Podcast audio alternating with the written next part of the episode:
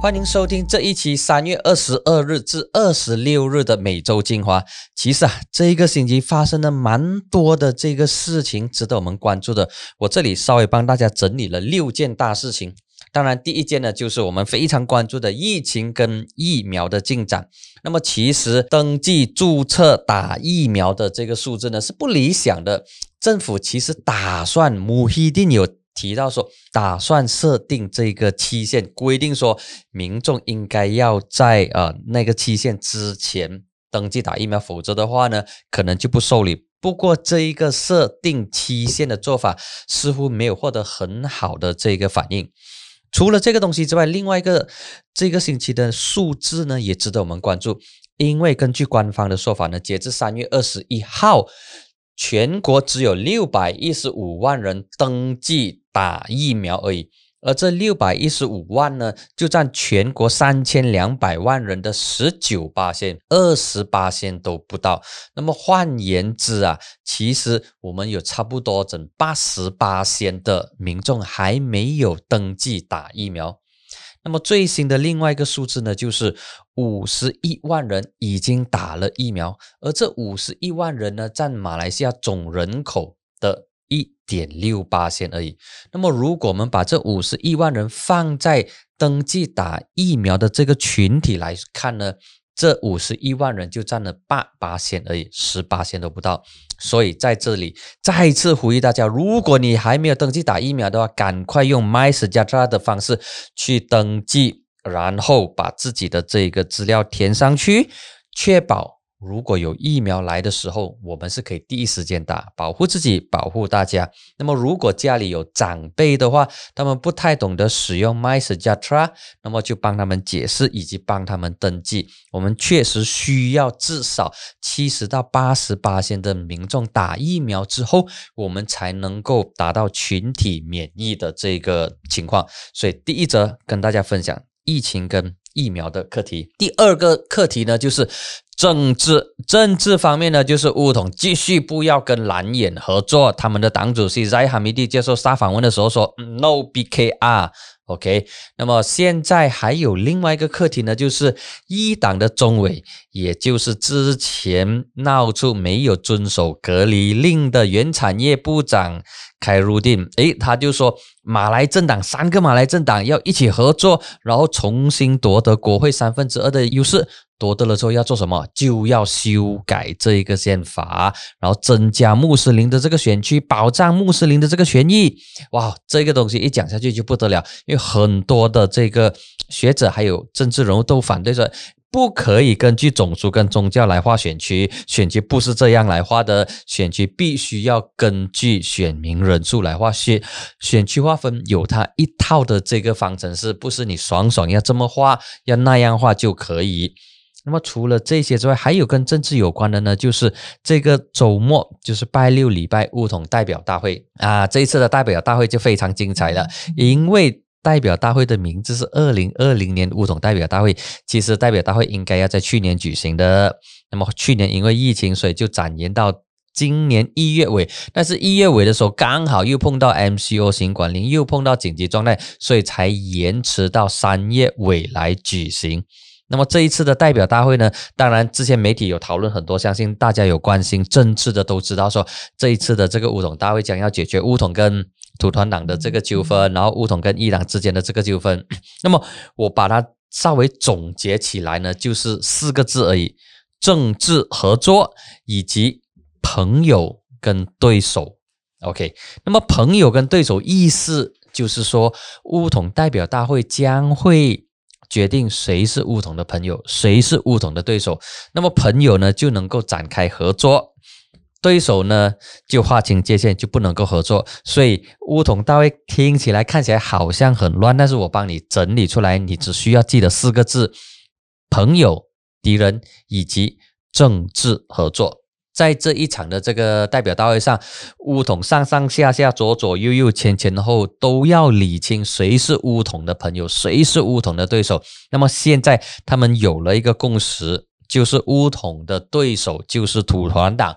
所以他们要跟土团党在来届第十五届大选之前划清界限。不过从现在到第十五届大选呢，乌统依然会是国盟政府的这个成员。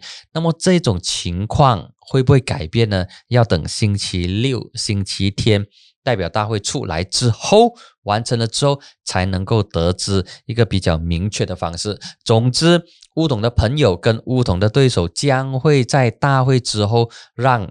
全党上下知道，以及让全马的人民知道，说谁是乌统的高湾，谁是乌统的老湾。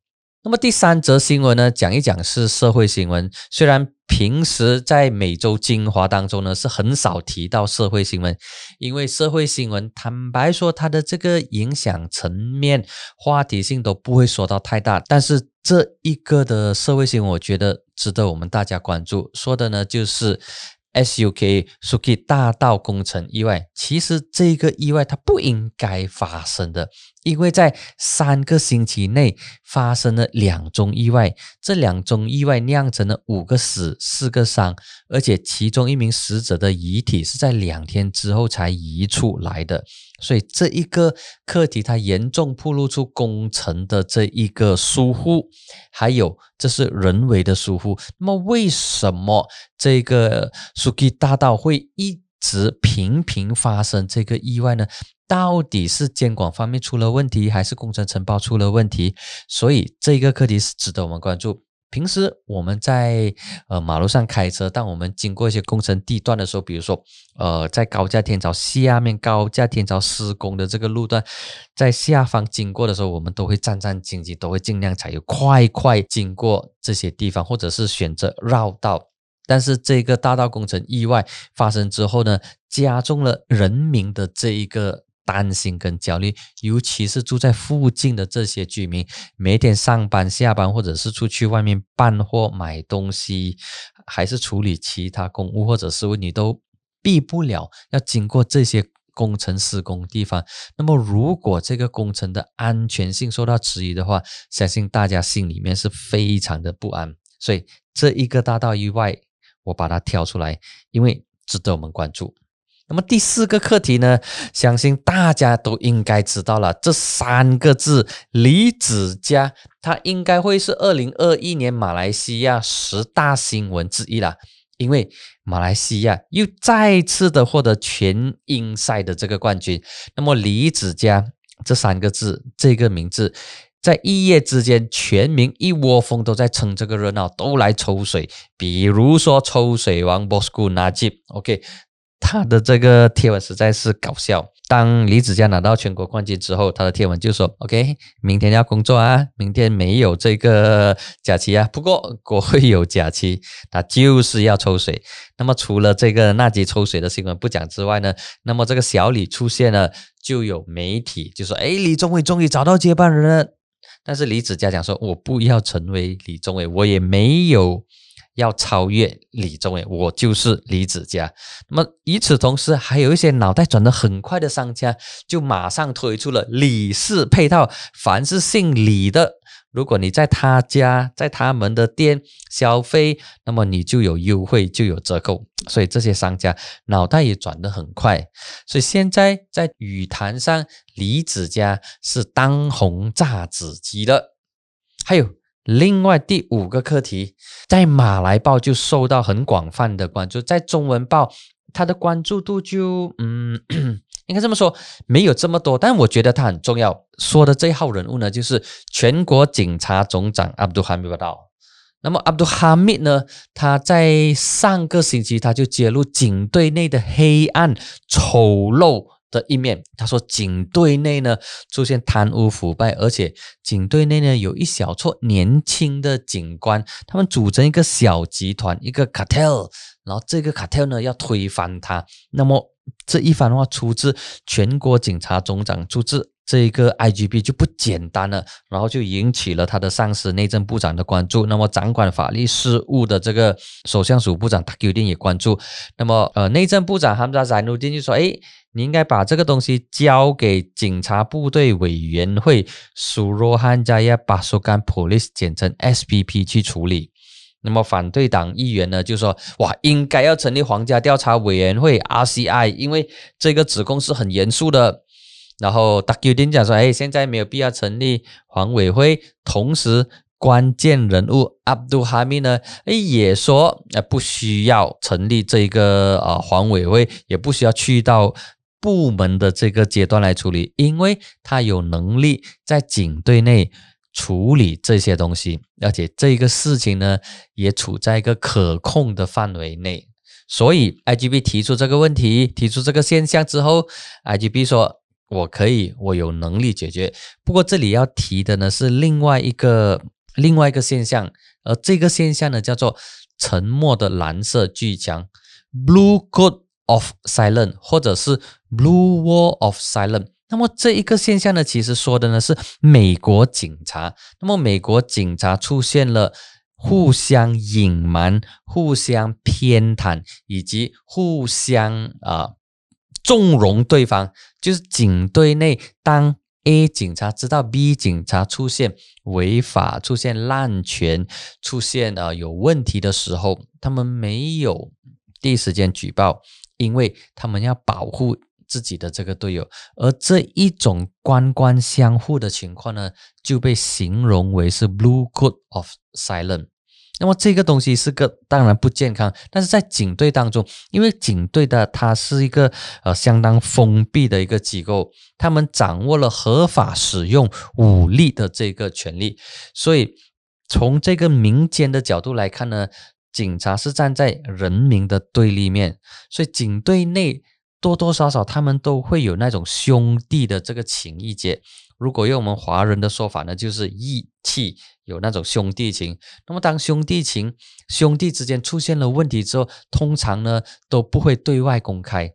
但是，阿卜杜哈密把这一些警队内的贪腐的问题告诉全世界，把这一些呃警队内黑暗丑陋的一面。揭开了之后，那么民众呢就给予掌声，耶，说哇，这个总警长很勇，很敢讲话。但是在警队内呢，他的这一番揭露并没有获得太大的这个欢迎或者很好的这个好评，因为警队内通常时不时都会出现这种蓝色巨强的情况 （blue coat of silence）。那么这个现象呢，在马来西亚的警队到底有多严重？其实没有人知道。因为没有人真正进行调查，也没有人或者是很少人站出来举报。因为举报的话，你就会令到你的同僚，令到你的这一个同志们陷入一种被对付的情况，而这种情况呢，是警察。不想要见到的，所以这种情况也加深了阿布杜哈密要铲除警队内贪腐的这个问题。所以这一个课题，我觉得说很重要。当然，呃，中文报对他的这个关注度不强，所以我就要在每周精华里面提出来，让大家关注这个现象。而最后一个第六个课题呢，是跟华人社会跟华教有关的，就是教总。他公布了一份报告，这份报告的全名是很长，是二零一零年至二零二一年华小数目和学生人数演变概况报告。那么听起来你觉得是哇很长很闷，其实跟我有什么关系呢？其实。它是一份非常重要的一份报告，它的报告里面有很多数据是值得我们关注的。那么简单来讲，让你了解的话呢，你就可以把这一份报告当做是。